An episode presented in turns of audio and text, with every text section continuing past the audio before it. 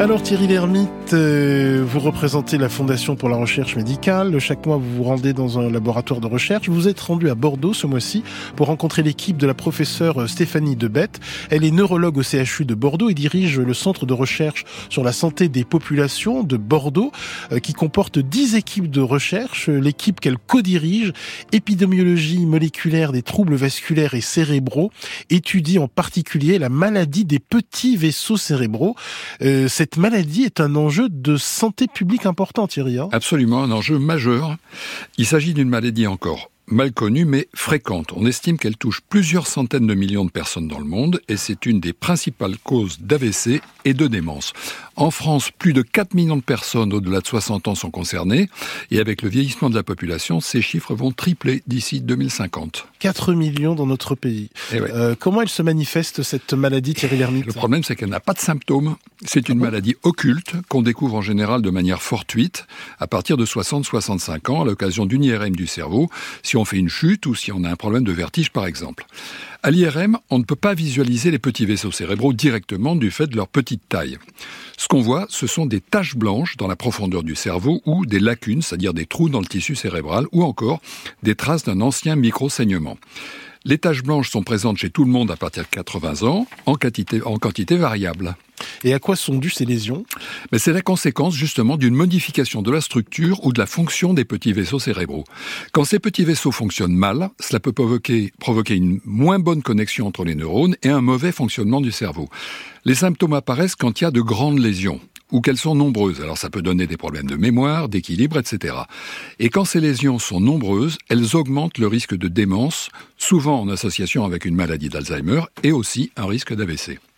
Euh, quels sont les traitements dans la maladie des petits vaisseaux? Eh bien, il n'y a rien de spécifique car la maladie est encore mal connue. Mais on sait qu'un bon contrôle de la pression artérielle permet de ralentir la progression des lésions.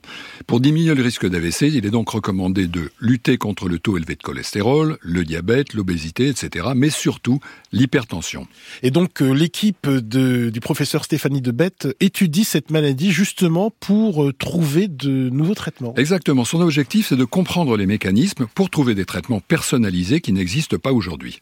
Et elle veut aussi pouvoir évaluer le risque chez les patients dont on découvre les lésions, car tous ne vont pas avoir un AVC ou une démence, heureusement. Et puis l'ambition, c'est aussi de faire de la prévention.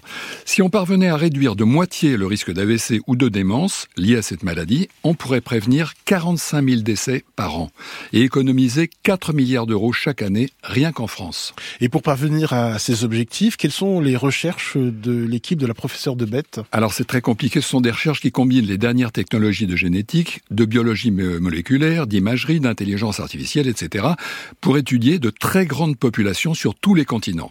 Ce sont les données de millions de personnes qui sont étudiées, et ces travaux sont bien sûr menés grâce à une collaboration internationale.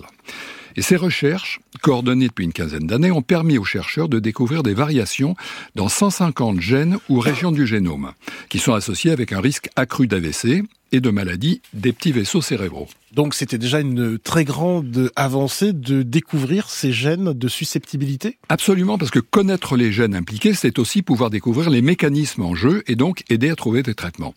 Et pour accélérer le processus de mise au point des médicaments, l'idée des chercheurs, ça a été de croiser les informations génétiques dont ils disposaient avec les bases de données des médicaments. Et là, ils sont tombés sur des molécules qui étaient déjà soit en essai clinique, soit déjà commercialisées. Donc maintenant, il s'agit de les tester pour savoir si ces médicaments pourraient avoir un bénéfice dans la maladie des petits vaisseaux cérébraux. C'est du repositionnement de médicaments et ça permettrait de gagner beaucoup de temps. Alors, vous nous avez parlé de prévention tout à l'heure. Est-ce que ces recherches peuvent y contribuer? Eh oui, parce que ces études génétiques à grande échelle, de grande échelle, qu'on appelle pangénomiques, permettent d'identifier les personnes qui ont un risque plus élevé d'AVC et de démence. Mais l'équipe a fait aussi une autre découverte majeure. Les gènes de la maladie des petits vaisseaux impactent probablement la structure cérébrale très tôt, car ils sont associés à des variations dans le cerveau visibles à l'IRM dès l'âge de 20 ans. Vous m'inquiétez un peu, Thierry. Là. Non, non, faut pas être alarmiste parce que avoir des modifications, ça signifie pas qu'on va forcément avoir un AVC ou une démence. Certaines altérations n'évoluent pas, et en tout cas, en contrôlant les facteurs de risque cardiovasculaires comme l'hypertension, on peut ralentir le processus s'il est évolutif. En revanche, avoir cette information est très intéressant pour mieux suivre les personnes et éventuellement leur proposer proposer une stratégie préventive précoce. Et puis grâce à ces études, les scientifiques espèrent aussi découvrir des mécanismes de résilience qui pourraient aussi conduire à de nouveaux traitements. En résumé, les, travaux menés par euh, l'équipe euh, de Stéphanie Debette avancent dans toutes les directions. Ben oui, il y a beaucoup de, il y a de beaux progrès du côté des traitements, car les molécules sont testées, mais aussi du côté du diagnostic, de l'évaluation du risque individuel et de la prévention. Et d'ailleurs, les pouvoirs publics ont bien compris les enjeux, car un institut hospitalo-universitaire sur la santé vasculaire cérébrale a été créé en 2023 dans le cadre des investissements d'avenir et c'est la professeure Debette qui le dirige.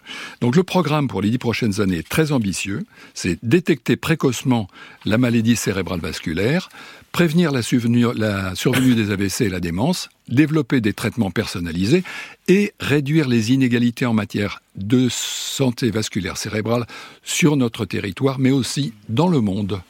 Et comment aider la Fondation pour la recherche médicale? Je rappelle que votre chronique a été visée par euh, la, la professeure de Bête. Oui, heureusement. euh, euh, comment donner? Ben, C'est facile sur frm.org par Internet et en, en, envoyant, si vous voulez mettre 10 euros qui seront prélevés sur votre facture téléphonique, vous envoyez le SMS don DON au 92 300. 92 300 pour aider la formidable Fondation pour la recherche médicale.